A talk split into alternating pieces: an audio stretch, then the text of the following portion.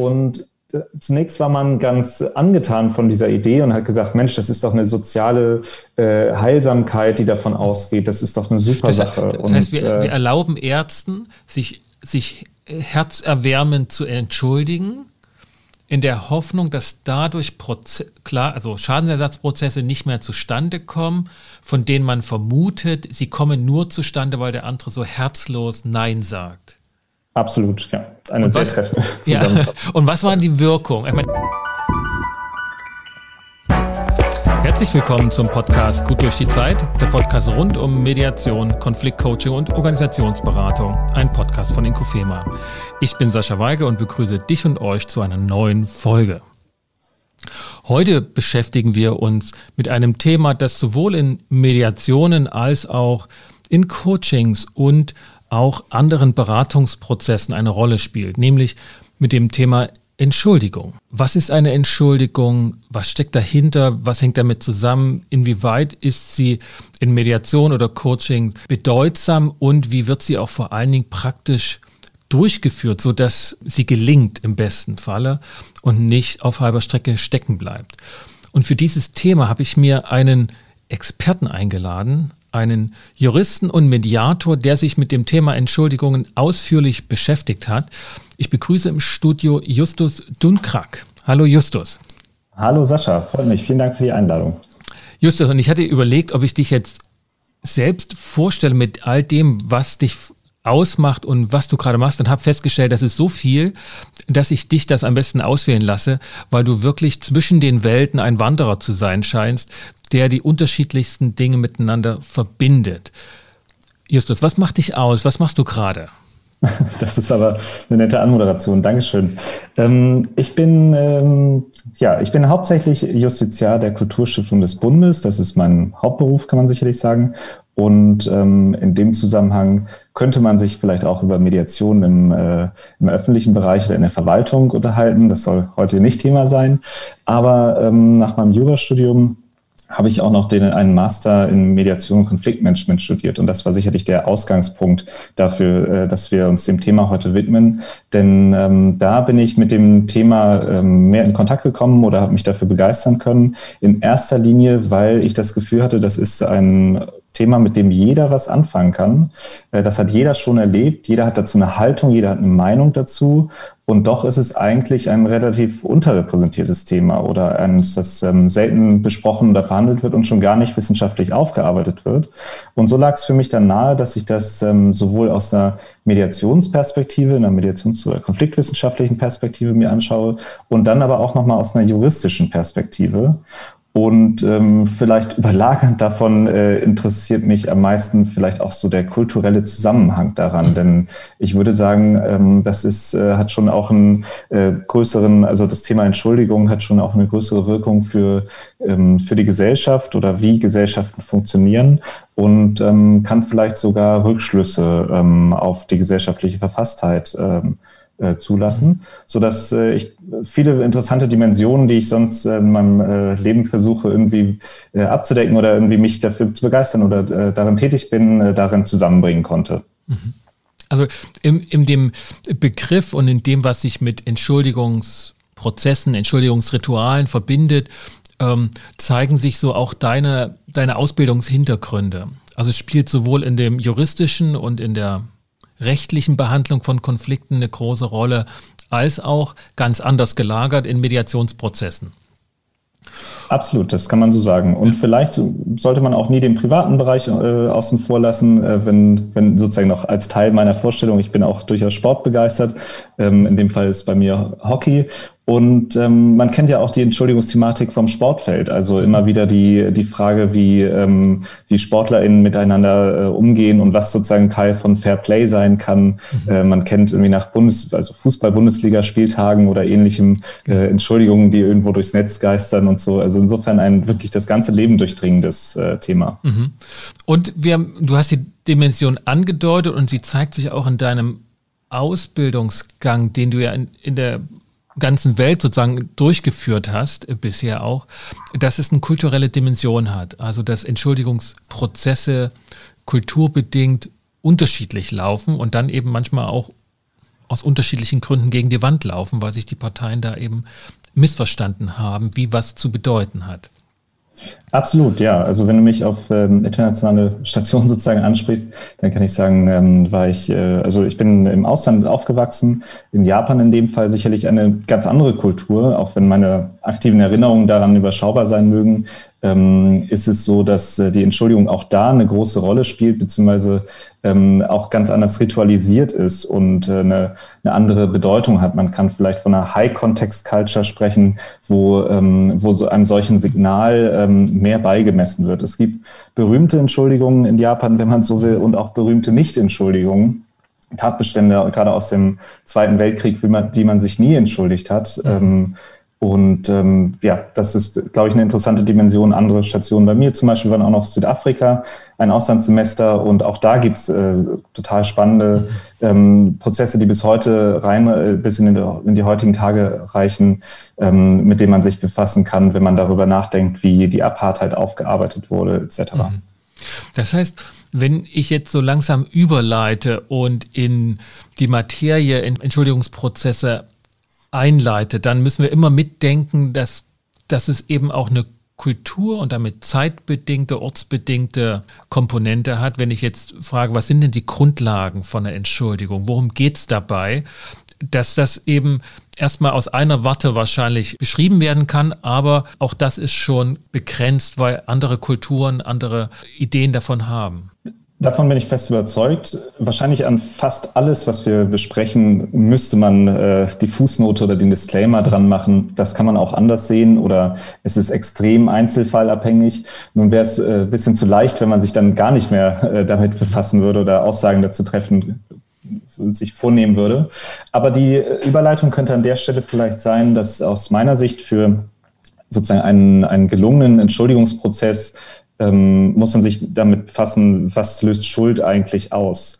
Und äh, wenn man das ähm, runterbricht, dann kann man erstmal mit zwei Voraussetzungen hantieren. Und die eine davon ist die, das, was ich Normabweichung nenne, und das andere ist die persönliche Verantwortung. Letzteres würde ich nochmal zurückstellen. Und ich glaube, die Normabweichung nämlich ist das, ähm, was du, was du andeutest. Ich habe den, also die Grundlagen von Schuld, Normabweichung, persönliche Verantwortung sind erstmal, ähm, wenn man so will, rechtsphilosophisch oder so. Also die, die Rechtswissenschaften hantiert damit. Und wenn man das dann auf den sozialen Bereich äh, überträgt, ähm, dann hat man natürlich keine, keinen normierten Straftatbestand beispielsweise, sondern man hat soziale Normen. Man hat ja. ähm, natürlich auch die rechtlichen Normen, aber auch gerade kulturelle Normen. Und diese Bandbreite, diese Vielfalt sprichst du da, glaube ich, in dem Moment an, wo man sich überlegen muss, was gilt eigentlich für wen und weicht davon überhaupt jemand ab? Mhm. Also wenn ich nochmal die Punkte so äh, zusammenfasse. Zunächst, wenn man sich mit Entschuldigungsprozessen beschäftigt, braucht man eine Klarheit darüber, was ist Schuld und was beinhaltet Schuld. Und das sind zwei Punkte, die wir so feststellen. Das eine ist die Abweichung von einer Norm, also eine Sozialnorm, was zwischen mehreren Menschen, was zwischen der, in der Gesellschaft als ähm, gut und wertvoll und damit Norm entsprechend anerkannt ist. Das kann man schriftlich machen in, in Form eines Gesetzes, aber es gibt eben ganz viele Normen, die sind eben auch einfach, die macht man halt so und man weiß das oder man verstößt dagegen. Und der andere Komponente, dass man eine persönliche Verantwortung und damit eine persönliche Schuld verspürt. Wie ist das dann zu verstehen, dass das so eine Bedeutung hat? Wenn jemand gegen eine Norm verstößt, könnte man doch einfach sagen, okay, ja, jetzt weiß ich mehr, Gutes war's. Ne?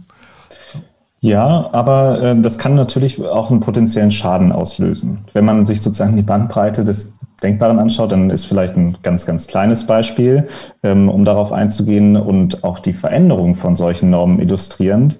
Ähm, dass, soweit ich weiß, hat der Knigge mal eine Änderung eingeführt, dass wenn man, ähm, wenn man niest, dann ähm, hat man, äh, früher wurde einem Gesundheit gewünscht mhm. und dann hat man sich entschuldigt. Mittlerweile bittet man im Grunde direkt danach um Verzeihung und dann wird einem die Gesundheit gewünscht. Ja. Ähm, scheinbar sozusagen hat sich da irgendwie auch äh, ein Wandel vollzogen, wenn man das als mhm. äh, Spiegel sehen will.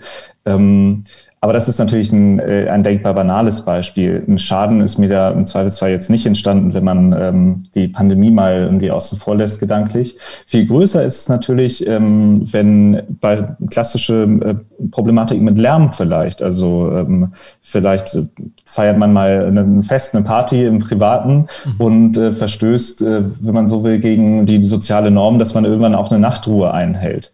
Ähm, ich weiß, es gibt dazu auch Regulierung, wann sozusagen Nachtruhe eigentlich ist, aber äh, stellen wir das zurück, dann ähm, ist dem anderen, der anderen Person natürlich potenziell auch ein Schaden entstanden, dadurch, dass sie nicht zur Ruhe gekommen ist, den nächsten Tag irgendwie weder genießen kann, noch irgendwie besonders einsatzfähig ist. Und ähm, so ist dann von dieser sozialen Norm, dass ich Rücksicht nehme.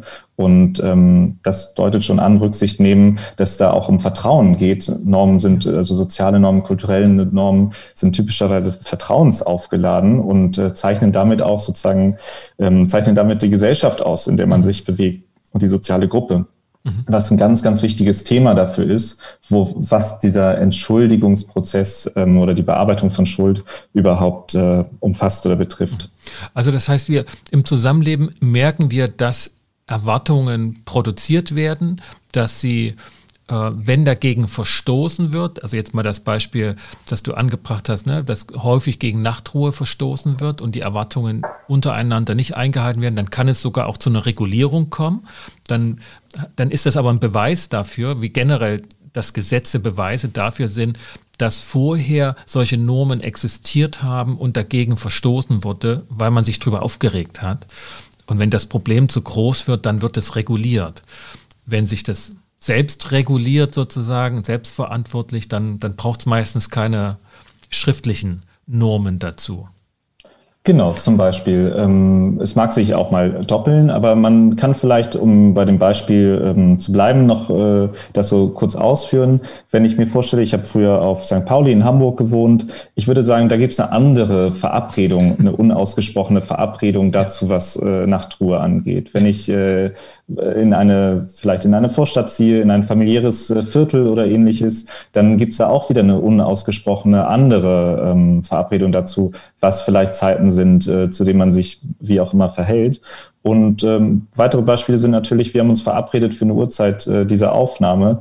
Ähm, in, gerade in Deutschland würde man sicherlich von einer gewissen Pünktlichkeit ausgehen, ist die, ist die Verabredung.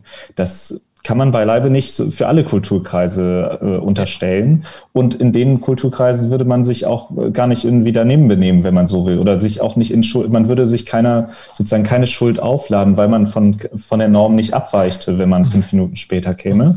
Und äh, dann ist auch eine Entschuldigung gar nicht erforderlich. Mhm. Und daran sieht man, dass diese Normen auch immer ähm, einem gewissen zeitlichen Wandel unterliegen, einer Örtlichkeit unterliegen, dass sie einer Kulturkreis unterliegen, etc. pp. Mhm. Und wenn wir das so als ähm, Tatsache rausnehmen und, und auch sagen, dass das ist schon über ähm, und interkulturell so verankert, dass es solche Erwartungshaltungen gibt, die, der, die sich in sozialen Normen dann ausdrücken und die mögen in der Kultur jeweils unterschiedlich sein, aber wenn man in einer Kultur dann eben auch lebt oder agiert, ist man ihnen ausgesetzt. Und man verstößt dagegen. Also man lädt sozusagen gewissermaßen Schuld auf sich. Ob man das nun mitbekommt selbst oder äh, sogar beabsichtigt hat oder das gar nicht äh, mitbekommt, sondern erst aus den entsprechenden Reaktionen, können wir erstmal noch alles so zusammengefasst lassen. Wir nehmen den Fall, da hat jemand gegen eine solche Norm verstoßen und es bedarf jetzt automatisch, Fragezeichen, einer Entschuldigung oder ist das auch ein Aushandlungsprozess dann? Ich würde sagen, letzteres, es ist schon ein Aushandlungsprozess. Es ist sicherlich auch nicht immer erforderlich. Und ich glaube, dass wenn man sich das äh, systematisiert anschaut, dann kommt man sogar zu verschiedenen Entschuldigungsprozessen, an denen unterschiedliche, ich nenne es dann soziale Verwirklichungen stehen.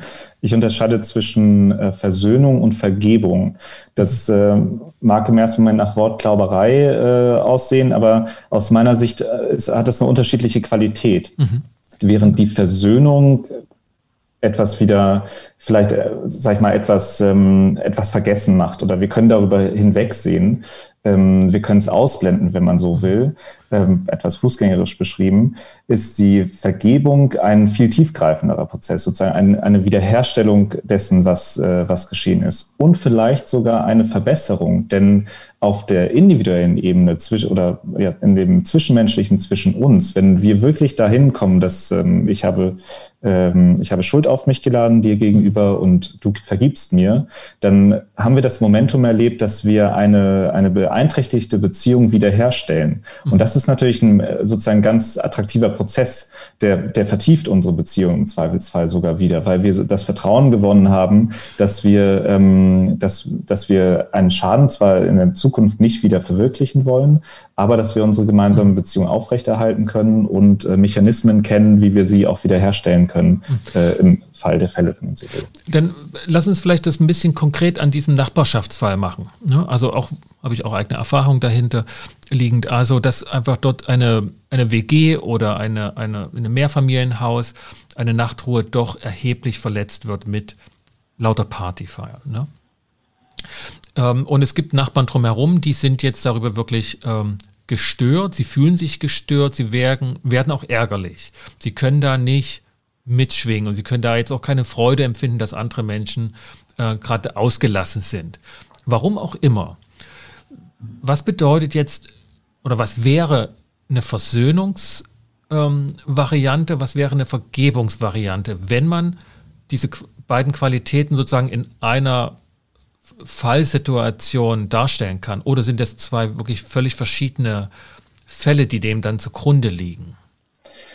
Nein, ich denke nicht. Es kommt auf die ähm, auf den sich Entschuldigenden an, wenn man so will. Ähm, da kann man aus meiner Sicht bei der Entschuldigungserklärung differenzieren zwischen einem Schuldbekenntnis und einem Schuldanerkenntnis. Und auch da sozusagen ist wieder eine qualitative Unterscheidung, dass das Schuldbekenntnis nur ähm, so weit reicht, dass es, äh, dass es den Schaden und die Folgen anerkennt.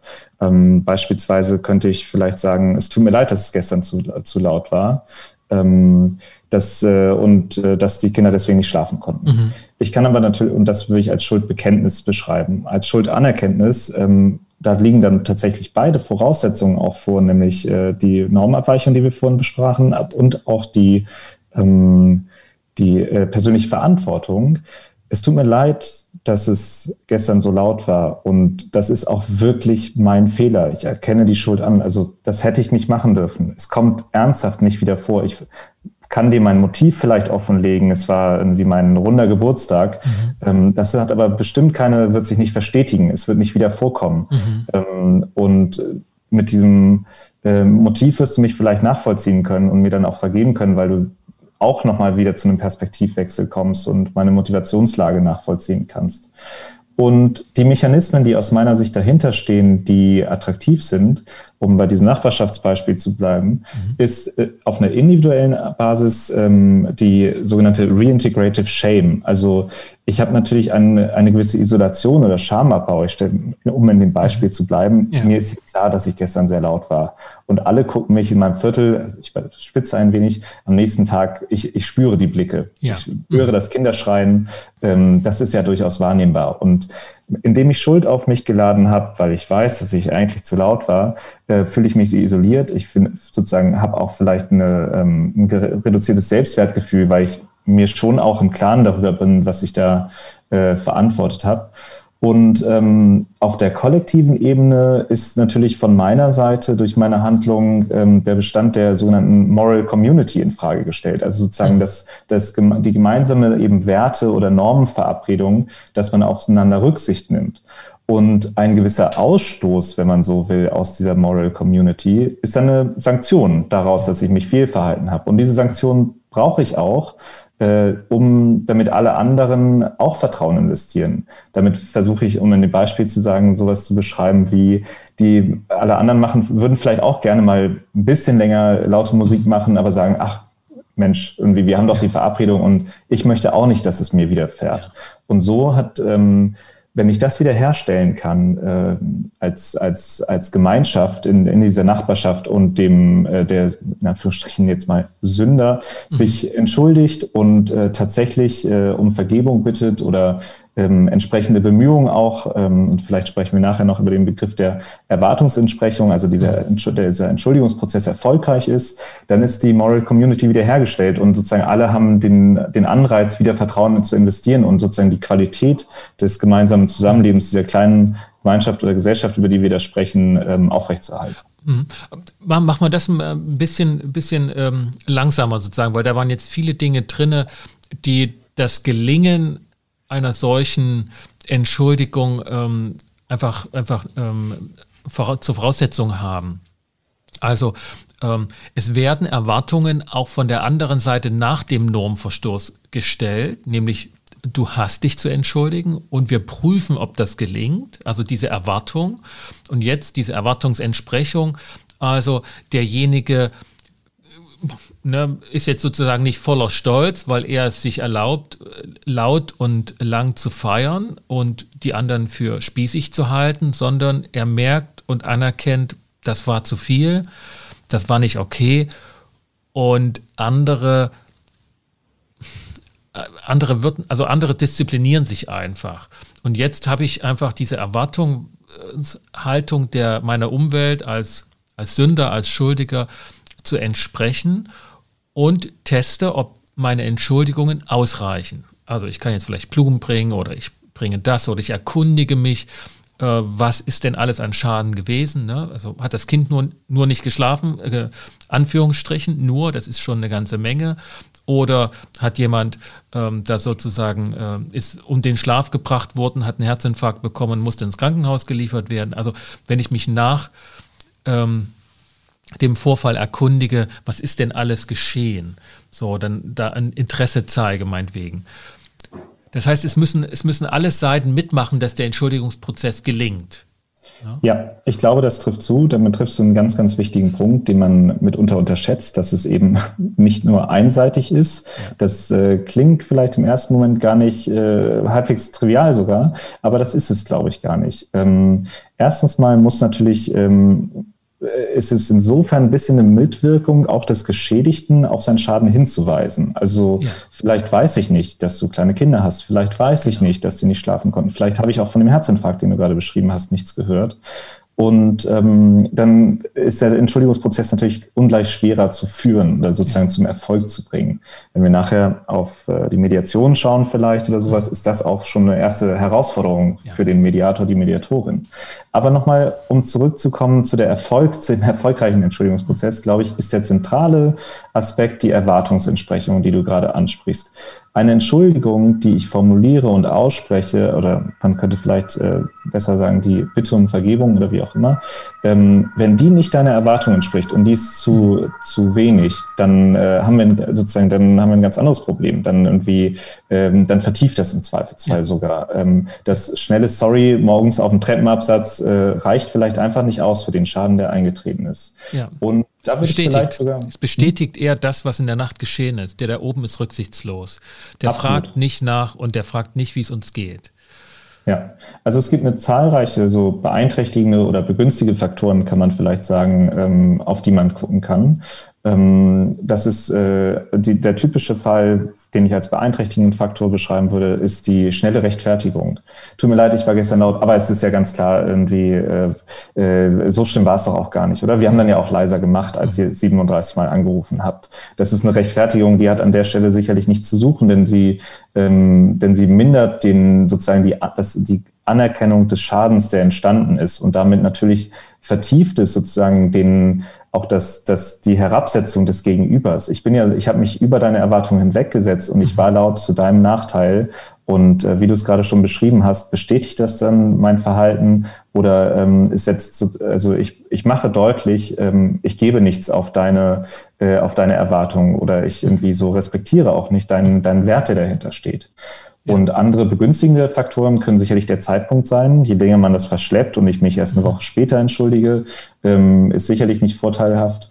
Dann kommt es natürlich auch ein bisschen darauf an, was für Personen wir sind, also so die interpersonale Orientierung, wie wichtig sind uns soziale Beziehungen, mhm. ähm, aber auch so ganz formale Aspekte. Ähm, entschuldige ich mich vor dir im Beisein weiterer Nachbarn, damit auch sozusagen deine ähm, damit, damit du das Gefühl hast, ähm, äh, wieder innerhalb, also so, dass, dass, dass deine Erwartung nicht ähm, äh, niemandem egal ist. Das, äh, Öffentlichkeit kann in dem Fall ja sogar, äh, kann auch helfen, ob vielleicht sogar macht man es. Äh, es gab äh, einige Beispiele von öffentlichen Entschuldigungen wie Bill Clinton nach der Monika Lewinsky-Affäre oder ähnliches, die natürlich irgendwie im Fernsehen und ja. äh, auf vorlaufender Kamera und so weiter erklärt werden. Ja.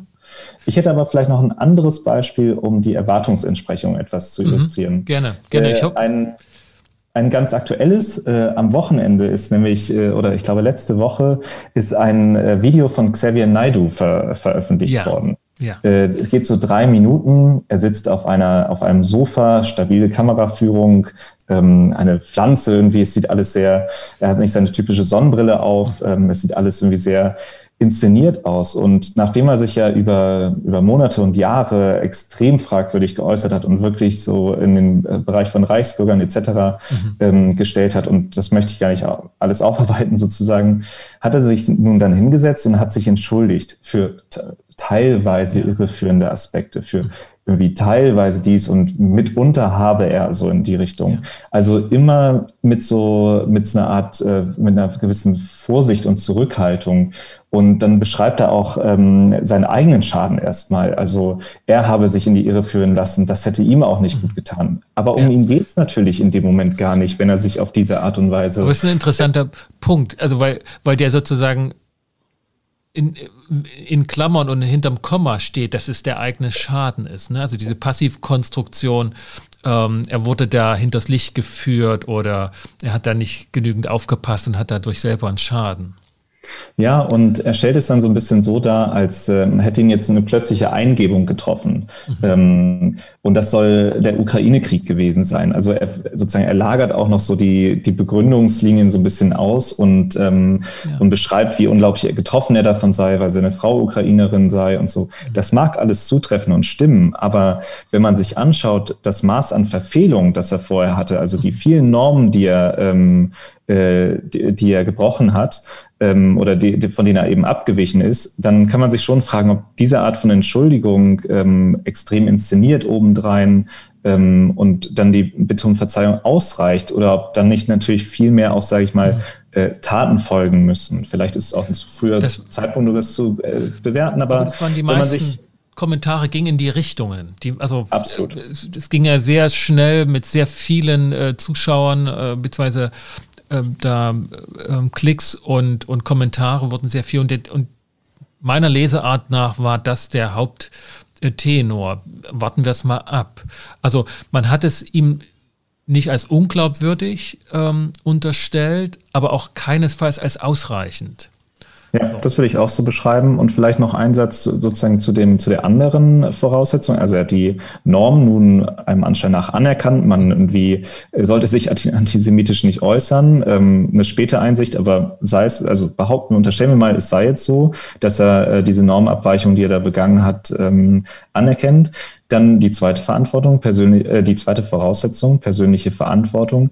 Ist ihm das gelungen, das überzeugend anzunehmen, wie gesagt, er hat aus meiner Sicht äh, versucht, irgendwie das, äh, äh, er sei von Dritten Irre, in die Irre geführt worden und so weiter. Das lenkt ja ab von der eigenen sozusagen persönlichen Verantwortung. Und äh, ich glaube, dass, äh, dass deswegen diese Entschuldigung nicht äh, so richtig, also zum gegenwärtigen Zeitpunkt jedenfalls noch nicht ganz fruchten kann. Ja. Denn ähm, es, es wäre angezeigt zu, gewesen zu sagen, ich habe, ähm, ich, ich sozusagen nur ich bin dafür verantwortlich und mhm die, die Motive darzulegen, warum man sich so verhalten hat und warum man sich in Zukunft auch anders verhalten wird. Also das Vertrauen in, eine, in ein verändertes Verhalten in der, in der Zukunft ja. ähm, zu bestärken. Ja, ja und, und wie, wie schätzt du den Aspekt ein, der häufig bei Entschuldigungsversuchen kommt? Und, und ich nehme mal den Aspekt, dass wir glauben, wir können uns entschuldigen als schuldig, also als diejenigen, die die Schuld auf sich geladen haben und das anerkennen.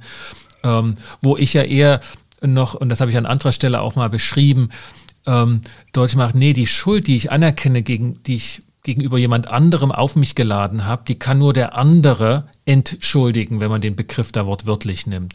Und viele haben aber im Alltagsverständnis schon, ich kann mich entschuldigen und sagt das auch, ich entschuldige mich, tut mir leid. Und jetzt muss es aber auch gut sein. Jetzt kommt da auch gleich eine Erwartung mit. Du musst das jetzt auch okay finden. Aber häufig wird die, also zu dem Aspekt können wir gleich nochmal kommen, aber noch dem, den du jetzt bei Xavier Naidoo auch angesprochen hast, ist häufig dabei, dass eine Erklärung kommt, die eine gute Absicht ähm, darstellt. Also ich entschuldige mich, ich habe es nicht gewollt oder ich habe es nicht, es war nicht meine Absicht. Und das wird allgemeinhin als ausreichend gesehen, aber niemals, so zumindest meine Erfahrung vom, von denjenigen, die betroffen sind, die sagen, dass die Absicht ist eigentlich egal. Ich will, ich will, dass du den Schaden anerkennst und bei Xavier Naidu war es ja auch so, der seine Absicht dargelegt hat, ich bin halt auf der Suche nach Wahrheit. So, ne? Mir ist irgendwie die Wahrheit am wichtigsten und dann, da darf man sich da auch mal verrennen, so ungefähr.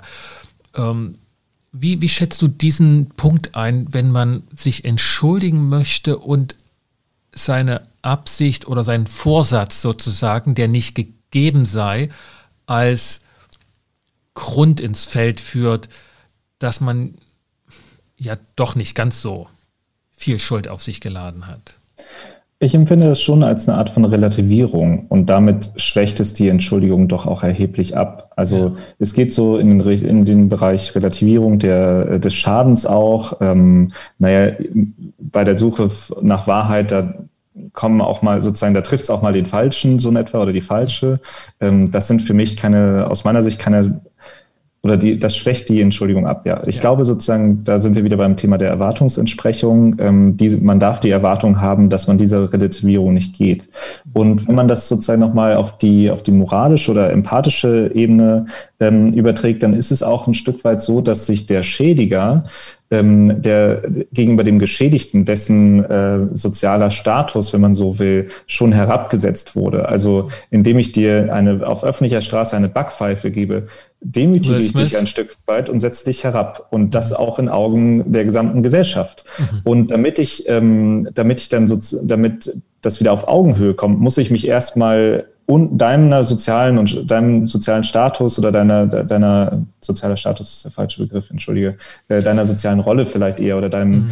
ähm, Moment unterordnen. Auf, ja. ja und, und sozusagen ein Stück weit unterwerfen und anerkennen, mhm. das war falsch von mir. Und dann kannst du mich wieder heben, indem du mir ähm, die Vergebung gewährst, ähm, lege ich ja sozusagen mein Schicksal in deine Hände. Ja. Also ich muss mit der Gefahr und dem Risiko umgehen, dass du mir nicht vergibst. Und ja. das ist, glaube ich, auch der Punkt, den du gerade angesprochen hast. Viele meinen, man könne sich selber entschuldigen und dann ist es das und die Erwartung bestünde, dass dann auch in Anführungsstrichen alles wieder gut ist. Das ist nicht so. Ich kann nur mich über, ich kann nur überzeugend um Vergebung bitten, wenn ich mein Schicksal in deine Hände lege und dir es überlasse, das anzuerkennen oder eben auch nicht anzuerkennen ja. und damit das Risiko eingehe, vielleicht auch daneben zu liegen und mich in den Anführungsstrichen in den Staub, in den sprichwörtlichen Staub geworfen habe, ohne ähm, wieder herausgehoben zu werden. Ja.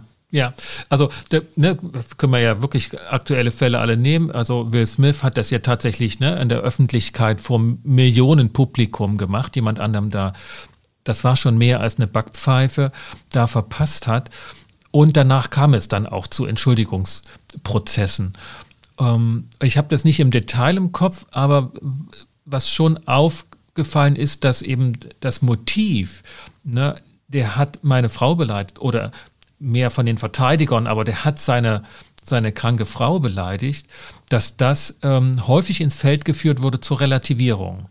Und dass es auch hörbar, finde ich, immer eine, eine, eine viel stärkere Entschuldigungsbitte äh, ist, wenn man einfach sagt, tut mir leid, dass ich das angerichtet habe. So. Und, und den, den Rest sich wirklich einfach verkneift, ähm, weshalb man das gemacht hat. Du meinst ja fast schon so ein bisschen äh, weniger Worte sind dann an der Stelle mehr. Ja. Und ich glaube, das äh, trifft auch zum erheblichen Maße zu. Weil es, ähm, weil es in dem Falle, ganz kurz, nur um den Schaden des anderen geht und nicht um meine eigenen Motive. So schwer ja. mir das fällt oder auch den Verteidigern ne, dieser Handlungen fällt, dass das äh, dann einfach den Fokus auf die andere Person liegt und manchmal diese, ich würde nicht gerade sagen Täter-Opfer-Umkehr, aber auf ne, in diesem Bereich von Sozialnorm spielt das schon eine Rolle. Worum geht es jetzt gerade? Um wen? Ich glaube, das ist sehr zutreffend und das kann vielleicht sogar so eine Art eigener Kompass oder eine ähm, Selbstvergewisserung sein. Wenn mir die Entschuldigung nicht ausreichend wehtut. Und das meine ich jetzt nicht im körperlichen Sinne, aber so, man kennt das ja, man, man ist beladen mit Scham und man weiß, es wird einem sehr, sehr schwer fallen, die richtigen Worte zu finden, die richtige Situation zu finden und äh, die irgendwie äh, richtig vorzugehen, äh, ohne äh, errötet sozusagen aus der Situation herauszugehen. Dann ist das schon ein sehr guter Indikator, dass man äh, auf dem richtigen Weg ist und eben nicht in Anführungsstrichen nur eine leere Erklärung abgibt, sondern ähm, tatsächlich eine, eine, ein überzeugendes Schuldanerkenntnis oder Schuldbekenntnis. Mhm. Und dafür, wenn man sich den Prozess nochmal ganz kurz vor Augen führt, ist, glaube ich, ähm, wichtig, auf der Aktivitätsebene, dass einem, wenn man es nicht offensichtlicherweise selber weiß, der Schaden vor Augen geführt wird. Das hilft auf jeden Fall schon mal, um diesen Prozess einzuleiten. Und dann kommt so das innere Schuldeingeständnis. Also so, ich muss mir selber das Maß an Schuld, das ich auf mich geladen hat, habe, gegenüber offenbaren. Wenn ich da schon nicht, äh, in diesem Prozessschritt, in dieser Reflexion nicht ähm, in Anführungsstrichen sauber bin und irgendwie mit mir selbst irgendwie äh, hart ins, äh, in die Verhandlung gehe, dann wird auch danach die Entschuldigungserklärung und dann der letzte Schritt der soziale Verwirklichung, die soziale Verwirklichung nicht, ähm, nicht funktionieren. Deswegen ist, äh, ist dieser innere Prozess, glaube ich, äh, ein sehr wichtiger. Also ich habe auf jeden Fall zu diesen Fällen oder den Fallgestaltungen, dass das auseinanderfällt, die Einschätzung, wie schlimm die Schuld ist ähm, und ob die Vergebung der, äh, des Schuldigmachens, ob das gelingt, da, daher fallen mir noch mehrere Konstellationen. Da würde ich gleich nochmal drauf äh, zurückkommen. Aber vorher die Frage, ob wir nicht noch den anderen aktuellen Fall, der auch durch alle Medien gegangen ist und wo Medien auch eine Rolle spielen, mit aufgreifen wollen oder ob er einfach vielleicht ein bisschen zu heikel ist, wenn ich an Anne Spiegel und ihren Versuch, sich zu entschuldigen, der, ich glaube, das ist objektiv gesehen, von der Umwelt als gescheitert wahrgenommen wurde oder eben dann in einen, in einen politischen Meinungskampf, ob denn das eine angemessene Entschuldigung war, gemündet ist mit einer völlig anderen Themenverschiebung dann. Oder ob wir den nochmal unter dem Aspekt, wie läuft und was läuft bei so einem Entschuldigungsprozess alles ab, ob wir den aufgreifen wollen, weil er doch auch sehr komplex ist und ich jetzt nicht genau weiß, ob du den Fall so im Einzelnen verfolgt hast und unter diesem Aspekt auch mit betrachtet hast. Äh, doch, habe ich. Ich muss zugeben, ich äh, kann quasi gar keine Entschuldigung mehr hören oder mir anschauen oder wahrnehmen, ohne sie auch ein Stück weit äh, zu überprüfen, weil ich das äh, spannend finde. Ist, ich glaube, äh, man sieht in ganz vielen Situationen, dass es auch äh, Grenzsituationen für die jeweiligen Personen sind, so auch im Fall von Anne Spiegel, meine ich, in, in denen ähm, Menschen sozusagen sehr an ihre Grenzen kommen. Mhm. Und ähm, das ist natürlich, ohne dass ich jetzt als Voyeur sozusagen auftreten will, ähm, ähm, irgendwie interessant. Das, ja. ist, äh, das lässt irgendwie Rückschlüsse zu, das lässt oder das, äh, das ist ein super spannender Prozess. In Ihrem Fall würde ich vielleicht. Mach mal die, die, die Grundlagen erstmal, damit wir irgendwie über denselben, weil ich, also ich kriege sie jetzt auch nicht im Detail alle zusammen, aber dass wir zumindest für uns klar haben, worüber wir reden. Ja, gerne. Also ich würde gerne ausklammern wollen, die Frage, äh, hat sie irgendwie aus dem Urlaub an, äh, an Videokonferenzen teilgenommen, mhm. sondern diesen Aspekt, Sie ist in den Urlaub gefahren in einer Krisensituation, hat wohl auch sich um Vertretungen gekümmert und ähm, ist in diesem Urlaub gefahren, weil ihr Mann offenbar krank äh, ist. Sie hat äh, auch vier Kinder, soweit ich informiert bin, hatte länger keinen Urlaub. Ich bin mir sicher, es ist ein äh, äh, extrem fordernder Job. Und dann ist ähm, die, die Katastrophe in Ahrweiler ähm, äh, vorgefallen und ähm, sie ist in dem Moment dann aber äh, als jemand, der eigentlich für für den, äh, für den Bereich der, der zuständig gewesen wäre, dennoch in den Urlaub gefahren. Das hat einen Aufschrei äh, nach sich gezogen. Genau. Und wie gesagt, ich würde gerne ausklammern wollen, ob dann danach irgendwie wahre oder unwahre Aussagen. Was, was für die Einzelnen der politische Kern war, so, wir, mhm. wir beschäftigen uns wirklich mit der Entschuldigung. Wir, wir nehmen jetzt nicht politisch Stellung, ob das ähm, ob das sozusagen, ne, was der, was der Grund für den Rücktritt war oder nicht. Genau. Und diese und die Entschuldigung äh, ging in die Richtung, dass sie gesagt hat, so sie habe sich um ihren Mann kümmern wollen, äh, um ihre Kinder, es sei angezeigt gewesen. Genau. Und ich würde das vielleicht, ich also hätte man mich nach meiner Meinung gefragt, hätte ich ihr glaube wahrscheinlich gar nicht empfohlen. Und ich nehme die ich nehme einige Artikel, die dazu entstanden äh, sind, auch so wahr, dass dass diese Auffassung geteilt wird, sich wirklich vollumfänglich zu entschuldigen und zu sagen, ich hätte nicht in den Urlaub fahren dürfen und es äh, sozusagen und das, äh, das ist meine persönliche Verantwortung, sondern dass man darüber, äh, dass man eine so aus meiner Sicht sogenannte unechte Sympathy Expressing Apology zum Ausdruck mhm. bringt. Ich komme jetzt gleich dazu, was es ist. Mhm. Wenn wir wieder auf die beiden Voraussetzungen Normabweichung und persönliche Verantwortung schauen, dann glaube ich, wäre es hier angezeigt gewesen, dass sie sagt, ich bin natürlich dafür persönlich verantwortlich, dass ich da in den Urlaub fahre und nicht vor Ort bin und so weiter. Ich glaube aber, das darf ich mir rausnehmen. Mhm. Und dann kann man darüber diskutieren, ob, ob sozusagen deine oder meine oder ja wessen dritter Auffassung auch immer zufolge die Norm besteht, ich darf in so einer Krisensituation nicht Urlaub machen. Ja. Ähm, ich würde mich darauf einlassen, dass, also ich, ich würde das nicht sehr, äh, ich finde, das ist sehr offen, der Ausgang sozusagen einer solchen Diskussion. Aber man würde natürlich dazu kommen, überhaupt da, da, darüber zu sprechen, ist es angezeigt, in dem Moment vor Ort zu sein und ähm, tätig zu werden, oder kann man sich äh, vielleicht auch woanders hinbegeben. Und dann finde ich Ihre Gründe recht überzeugend. Irgendwie eine familiäre äh, Grenzsituation äh, muss, finde ich, auch einem, äh, einem Amtsträger oder einer Amtsträgerin irgendwie äh, die Möglichkeit immer noch lassen, ähm, sich irgendwie zu, zu erholen im weiteren Sinne, sofern irgendwie eine entsprechende Vertretung gewährleistet ist. Und indem sie aus meiner Sicht eigentlich übers Ziel hinausgeschossen ist sogar und gesagt hat, man darf nicht in so einer Situation in den Urlaub äh, fahren. Ich erkenne diese soziale oder diese politische Norm an und dafür möchte ich mich entschuldigen.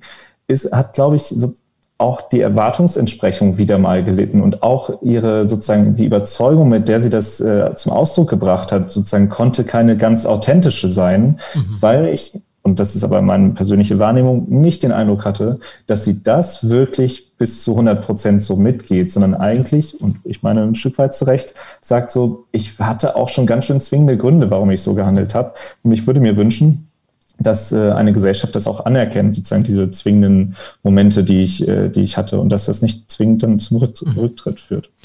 Ich, ja, und ich meine, das ist eine mediale Vermittlung, die auch so eine hochkomplexe und widersprüchliche Erwartungen produziert. Also auf welche Erwartung reagiert man, wenn man sich jetzt aus der Perspektive ähm, der, der Schuldträgerin äh, sich das anschaut, worauf reagiere ich? Ähm, es wird alles Mögliche sozusagen an Verfehlung äh, dargelegt. Ich muss mir also selber klar sein und klar werden, wenn ich mich entschuldige und wenn ich um, um Entschuldigung bitten möchte, worum geht es genau für mich? Also was, was erkenne ich an und was ist mein Punkt, bei dem ich um Entschuldigung bitten will. Das ähm, hatte ich hier den Eindruck, ging drunter und drüber. Und sie hat sich Punkte dann ausgewählt, ähm, hinter denen sie nicht zu stehen scheint, die aber die, die größten Erwartungshaltungen waren und was wohl auch die schwersten behaupteten Verfehlungen gewesen seien. Und das ging dann, das ging dann tatsächlich schief. Also dass, dass es nicht mehr zueinander passte, sondern es eher noch und das erlebe ich häufig in Entschuldigungsprozessen, eskalierend wirkt. Also dass die ganze Absicht, sich zu, äh, um Entschuldigung zu bitten, eigentlich zum Bestätigungsprozess für die Kritiker oder für die Erwartungsproduzenten wird. Und dann, dann wird es ähm, dramatisch bis traumatisch.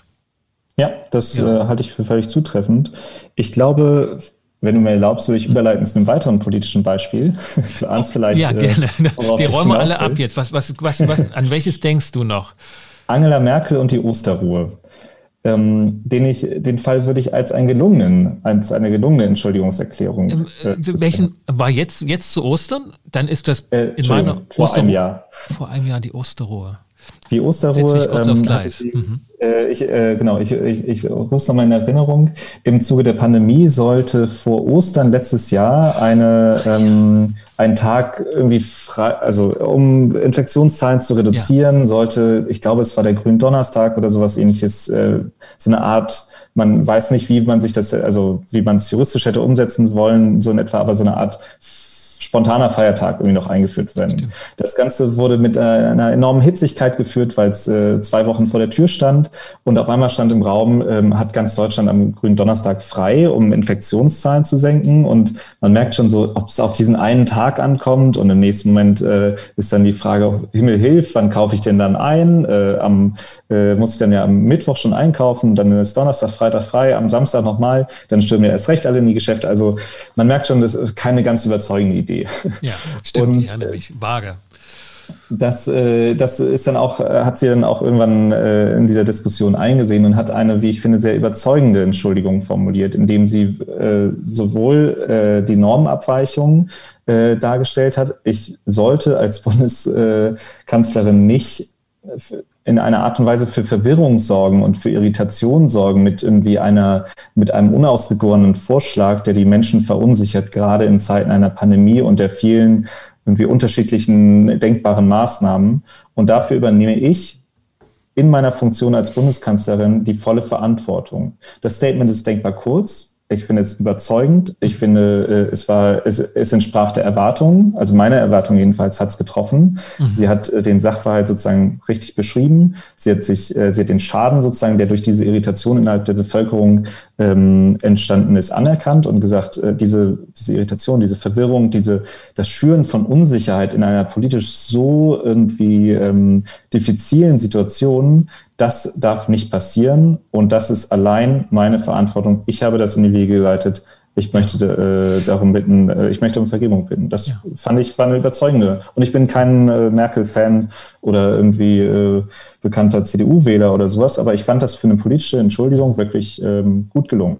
Ja, ja, ich, ich erinnere mich, wenn ich mich richtig erinnere, daran, dass das in der Ministerkonferenz besprochen war und das wo sie auch dabei war und sie dann im Nachgang da auch nicht drauf rumgeritten hat, dass da andere und dass es irgendwie hektisch war, so, sondern sie hat sie übernommen, diese Verantwortung.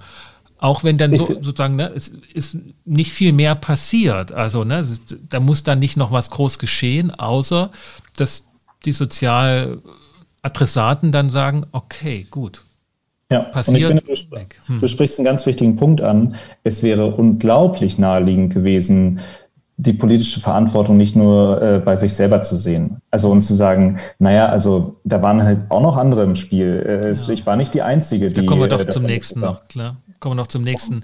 Steinmeiersche Entschuldigung ähm, hinsichtlich der Russlandpolitik, was man ihm auch dann vorgeworfen hat, ähm, dass er sich zwar entschuldigt hat, aber gleich nach dem Komma auch andere haben sich geirrt. Genau, und das ist wieder eine Form von Relativierung, ähm, die man in dem Moment ich habe großes Verständnis dafür, den Impuls sozusagen, aber der, äh, warum man das tut. Also ich möchte das nicht von mir behaupten, dass ich das irgendwie immer anders täte oder frei davon bin. Mhm. Aber es ist, ähm, wenn man sich eben das, äh, wenn man das so ein bisschen herunterbricht und genauer anschaut, ist das typischerweise etwas, worüber die Personen stolpern oder irgendwie was die, was die Entschuldigung ein Stück weit entwertet, weil die Erwartungsentsprechungen nicht äh, zu 100 Prozent äh, gedeckt werden. Und da kann man sich vielleicht noch fragen, war diese Entschuldigung denn dann auch wirklich an ähm, sozusagen das ukrainische Volk, an die eigentlich sozusagen die, die Opfer dieser ganzen Situation gerichtet? Oder war sie eben doch nur an eine deutsche Öffentlichkeit gerichtet, ähm, äh, wo man äh, der gegenüber man so ein bisschen gesichtswarnt aus der Sache raus möchte. Und so bleiben dann immer Personen zurück, ähm, die, die diese, die die Vergebung nicht ge äh, geben können auf, äh, auf die Bitte hin. Und äh, damit dann die Erwartungsentsprechung nicht gewahrt ist. Ja, das ist ein interessant, so habe ich, das habe ich, den Aspekt habe ich noch nicht mit eingedacht, dass das gar nicht eine Frage ist, ob ich selber ähm, diese Schuld auch spüre und, und da um Vergebung bitten möchte. Und wenn ich das wirklich tue, dann fällt mir so ein Aber nicht ein, ne, diese berühmten Abers, aber ich war ja, ne, und äh, ich nicht der Einzige und so, dass die wegbleiben, sondern dass es hier dadurch ging, wen hat er als Adressat im Blick gehabt. Das ist gut, das ist gut ähm, das ist sehr gut möglich, dass das so eine Ursache mit ist. Ne? Wen, wen habe ich eigentlich im Blick und wen will ich erreichen? Und dass dadurch die Kränkung eigentlich zustande kommt, dass es nicht an ähm, das ukrainische Volk ging. Justus, was haben wir von dem, was wir noch besprechen können und in dem Zusammenhang wichtig ist, noch gar nicht angesprochen? Wir haben äh, noch nicht den, vielleicht so ein bisschen den Vergleich zwischen ähm, Gerichtsverfahren und Mediation mhm. angesprochen. Und ich erinnere mich, wir, wir hatten mal eine lebhafte Diskussion über ein ganz konkretes Beispiel aus den USA, das ich vielleicht noch kurz bringen würde. Kein mhm. Entschuldigungsbeispiel, sondern ein, ein Versuch, ein, ein Regulierungsversuch, den ich ähm, nochmal besprechen wollen würde vielleicht oder einbringen wollen würde, um in Anführungsstrichen die Bedeutung von Entschuldigungsprozessen und auch so ihre, ihre Diffizilität ähm, zu, zu beleuchten. Wir haben ja in ähm, und das habe ich mir auch angeschaut, in den juristischen, also in den juristischen Auseinandersetzungen, äh, sowohl im Zivilrecht wie auch im Strafrecht, Situationen, wo es so eine Art normierte Entschuldigungstatbestände gibt. Mhm. Ich will darauf hinaus, dass es äh, sowas wie einen Täter-Opfer-Ausgleich im Strafrecht gibt. Ähm, es gibt ähm, aber auch sowas wie ein, äh, ein, ein zivilprozessuales Anerkenntnis. Also ähm, du nimmst mich in Anspruch mhm. ähm, und äh, verlangst äh, eine, einen Schadensersatz von mir und ich sage, oh ja, das trifft zu. Ähm, dann ist der Prozess schnell beendet und äh, tatsächlich sozusagen kann man kann es auch eine Kostenfolge zu in Teilen deinen Lasten haben, wenn du mich ah. vorher nicht äh, abgemahnt, äh, also ja. äh, wenn du mich also, vorher nicht abgemahnt hast. Wenn ich dich sozusagen in die Öffentlichkeit des Prozesses gezogen habe, obwohl es ganz einfach gewesen wäre, hey, du hast den Schaden verursacht, willst du den nicht ähm, ja ausgleichen ähm, auf der privatautonomen ähm, Seite, dann wird mir das zu Lasten sein, indem ich weniger dann bekommen werde im Gerichtsprozess. Ähm, und vor allem die Gerichtskosten sozusagen werden, werden anders behandelt, wenn ich, wenn ich anerkenne. Und das ist so ein bisschen ein Hinweis darauf, dass, ähm, dass sozusagen die, die rechtliche Wertung auch sagt, naja, der Geschädigte muss seinen Schaden jedenfalls einmal offenlegen ähm, mhm. und irgendwie so einfordern, wenn man so will. so kann man auch verschiedene äh, ja, prozessuale Tatbestände ähm, sich angucken und darauf untersuchen, ist da ein Kern oder irgendwie ein Bestandteil von Entschuldigung drin oder lässt er irgendwelche ja. Rückschlüsse zu? Ah, also, jetzt weil, weil Entschuldigung selbst ist keine Rechtsfolge, die im Recht vorgesehen ist. Also das Recht kann es nicht organisieren, abstrakt generell, du hast dich zu entschuldigen und dann vorschreiben, wie das geht. Aber wenn in dem Falle hier bei dem zivilrechtlichen diese Klage vor Gericht zu schnell kam, obwohl sie hätte auch ohne Gericht ähm, offenbar erfolgreich sein können, dann werden ähm, demjenigen die Gerichtskosten auferlegt.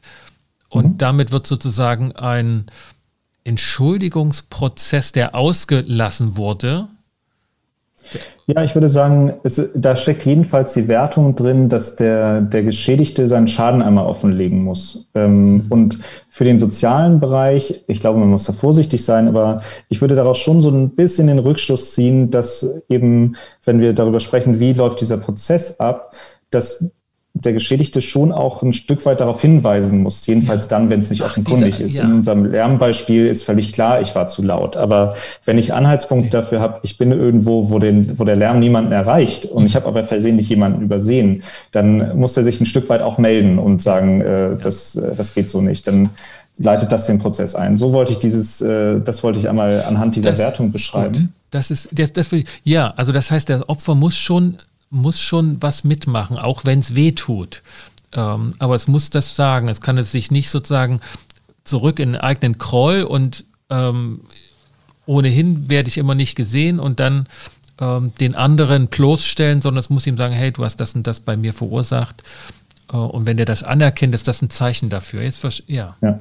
Also so lassen sich aus meiner Sicht äh, verschiedene ähm, Rückschlüsse auch aus gesetzlichen Wertungen ziehen. Und ähm, auf das eigentliche, auf den, das eigentliche Thema, auf das ich hinaus möchte, ist, sind die sogenannten Apology Laws, äh, die es in den USA Zeit, äh, also mitunter gibt, ähm, in verschiedenen Bundesstaaten.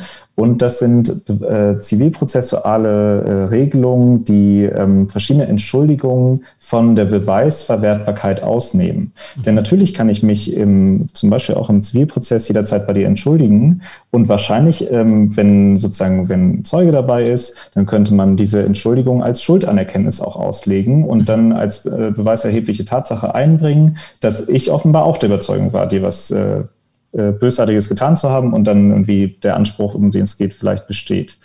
Und diese Apology Laws, ähm, und ich komme noch dazu, warum ich glaube, dass das wichtig ist, noch einmal äh, davon, zu, davon zu erzählen, haben eben verschiedene Entschuldigungen ausgenommen und haben gesagt, wenn man sich auf diese und jene Art und Weise entschuldigt, in dem und je, in diesem und jenem zeitlichen Zusammenhang zu einem Geschehen, dann ist das hinterher beweisrechtlich nicht, äh, nicht mehr vom Gericht zu verwerten. Das heißt, wir stellen uns vielleicht einen Unfall vor und direkt nach dem Unfall entschuldige ich mich bei dir, dann wäre diese Entschuldigung ähm, Beweis äh, prozessrechtlich ausgenommen und du könntest dich nicht darauf berufen. Ich als, Die, als Geschädiger könnte nicht sagen, genau. der hat sich doch bei mir entschuldigt, der ist der Täter. Genau, und der hat doch offenbar selber ja. gesagt, dass ja. er irgendwie dafür verantwortlich ist. Und jetzt sagt er, ich sei falsch abgebogen. Und deswegen hat es hier diesen ja. Autounfall gegeben. Und der Hintergrund äh, für den, also der Auslöser für die Diskussion waren vor allem ähm, klinische Eingriffe, die schiefgelaufen sind. Also im, im Bereich des äh, von Kranken, mhm. genau, äh, von Krankenhäusern wurde ähm, äh, falsch behandelt und es sind dadurch Schäden entstanden. Und die Geschädigten hatten das große Bedürfnis nach wirklich einer Entschuldigung, also sozusagen einfach ja. eine das Anerkenntnis, es tut mir leid, da ist was schiefgelaufen irgendwie. Es hätte nicht passieren dürfen, es tut mir leid.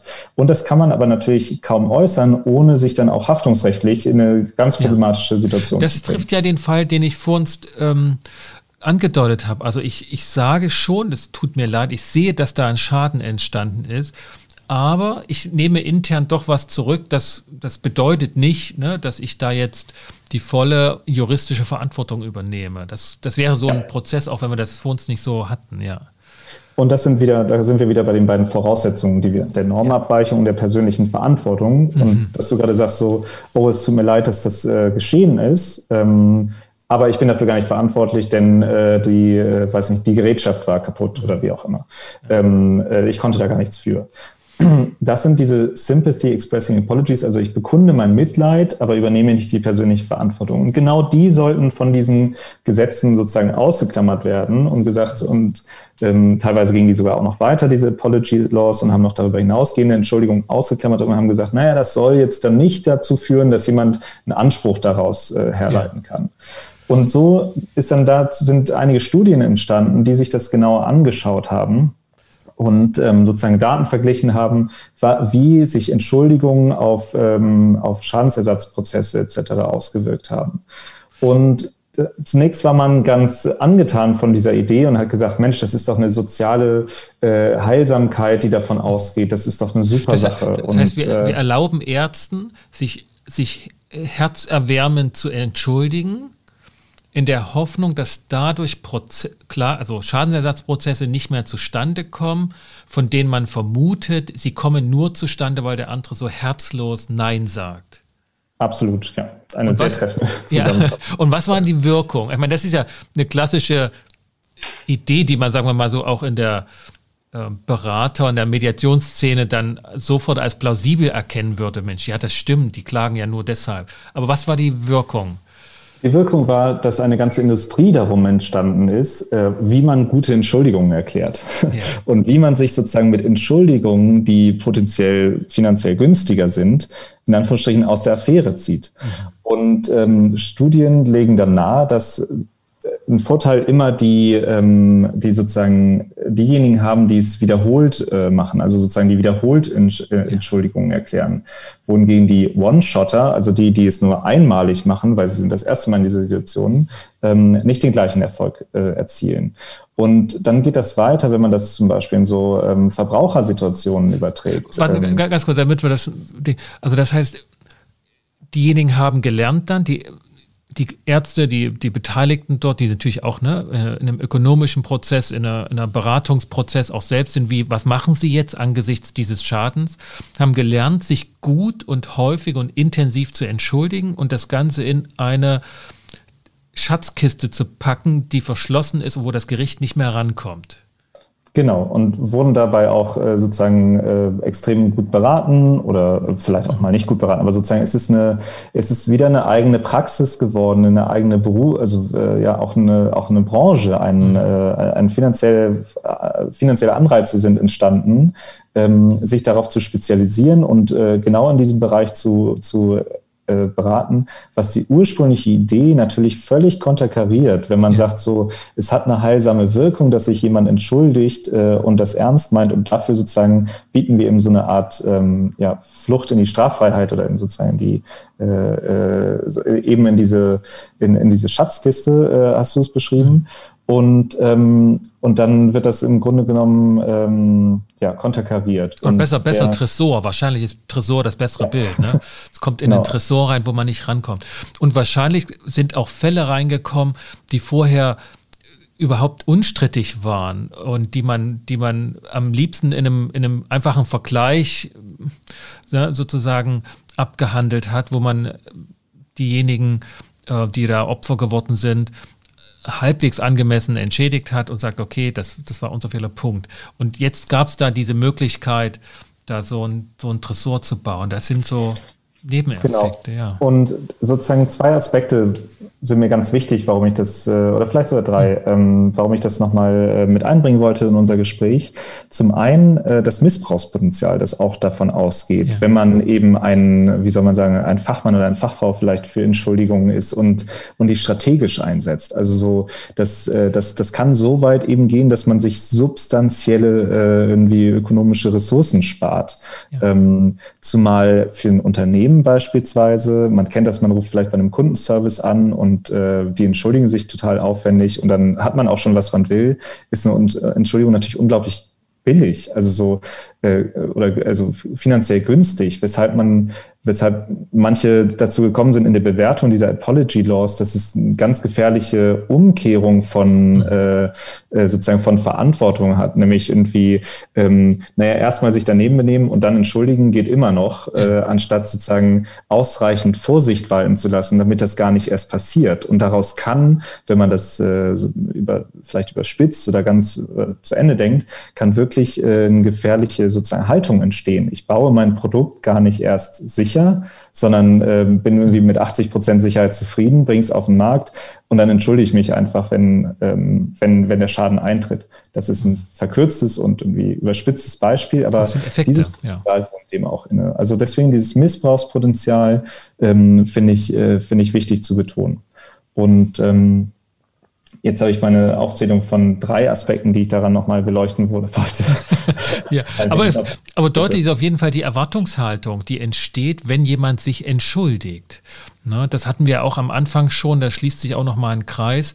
Ich entschuldige mich dafür und, und wenn ich das in der Öffentlichkeit mache, dann, dann entbaut sich ein Druck auf, ähm, ein sozialer Druck, dass der andere jetzt möglichst dieses, dieses Entschuldigungsgebaren auch annimmt ne, und dann Ruhe gibt. So, ne, das, das, das wird dort genutzt. Absolut. Und äh, ein zweiter Aspekt, der vielleicht noch wichtig ist äh, zu unterstreichen, ist, dass natürlich in diesem Kontext, man merkt schon äh, aufgrund dieses Beweisverwertungsverbotes, dass man, dass man sich der Vertraulichkeit bewusst wird. Und parallele Fälle kennen wir auch aus der Mediation, dass man Vertraulichkeitsabreden trifft, die auch wieder diesen Tresor bauen, den du äh, als Metapher herangezogen hast, dass man äh, unter dem unter einem Beweisverwertungsverbot äh, Verbot sozusagen, dass man, äh, dass man unter sich vereinbaren kann, ähm, da Informationen offenlegt, äh, die dann hinterher nicht mehr im Prozess Einfluss, äh, einfließen können. Mhm. Und ähm, was auch wieder eine, in Anführungsstrichen, gefährliche, ähm, äh, gefährlicher Aspekt ist. Also so, ich will damit äh, ein Beispiel dafür bringen oder äh, eine Betrachtung bringen. Ähm, und diese Apology Laws haben insofern dann eben doch keinen durchschlagenden Erfolg gehabt, so wirklich, dass in dem Ganzen äh, auch sehr viel Missbrauchspotenzial, sehr viel ähm, äh, eine gewisse dunkle Seite auch drin stecken ja. kann. Selber, selber wieder ein Ausgangspunkt für eine mögliche Entschuldigung. Ne? Man hat eine gute Idee gehabt und hat schlichtweg so den, ja. Äh, den Kollateraleffekt oder den, den Nebeneffekt nicht beachtet, dass, ähm, dass, es, dass die Absicht nicht immer zur Wirklichkeit wird. Und das ist ja gerade in Konflikten immer wieder der Fall, dass sich herausstellt, dass Absicht und Wirkung auseinanderfallen. Äh, und, und ja, vergesetzlichte Sozialnormen sind einfach was anderes als die soziale Norm als solches, die gelebt und belebt wird und aber eben nicht generalisiert werden kann.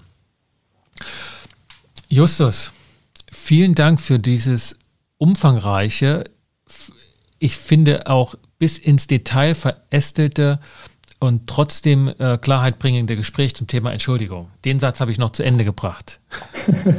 Vielen Dank. Ja, es hat mir große Freude gemacht. Ich möchte vielleicht als allerletztes noch, ähm, weil äh, ich so ein bisschen auch hier und da mal geschwommen bin, noch mhm. dazu fügen. Du hast es vorhin äh, einmal ausgeführt, aber für jeden, der sich so ein bisschen schwer tut mit der Begrifflichkeit Entschuldigung und du hast gesagt, man kann sich nicht selber entschuldigen, das sehe ich auch so und da wird man dann und wann in der Diskussion unscharf, weil dieser Begriff, ich entschuldige mich, ähm, der eigentlich sprachlich nicht ganz richtig ist, so sehr häufig verwendet wird, dass ich finde, man sollte sich da nicht versuchen, dem zu entziehen, ähm, weil es das Gespräch un unnötig irgendwie so verkompliziert. Und insofern vielleicht hinten raus noch jeder, der bis hierhin zugehört hat, ähm, es soll kein undifferenzierter Umgang mit der Sprache sein, sondern ähm, der Versuch äh, ist, ist Hand zu haben. Ja. Es gibt, es gibt zu dem Thema immer, immer noch Aspekte, die immer wieder neu aufkommen. Und vielleicht finden wir da auch nochmal die Gelegenheit. Ähm, den Eindruck, den ich heute auf jeden Fall gewonnen habe, ist, dass die Öffentlichkeit, ähm, die Personen im öffentlichen Leben uns genügend Anlass geben, immer wieder darauf zu gucken. Denn ähm, das waren jetzt schon die letzten Wochen so viele Fälle und, und viele andere waren mir gar nicht parat. Stichwort Osterruhe, Angela Merkel. Also vielleicht treffen wir uns, wenn wieder mal so eine Handvoll guter oder auch weniger guter ähm, Entschuldigungsversuche medial transportiert wurden und das Ganze dann vertiefen. Vielen Dank, Justus. Sehr gerne. Danke dir.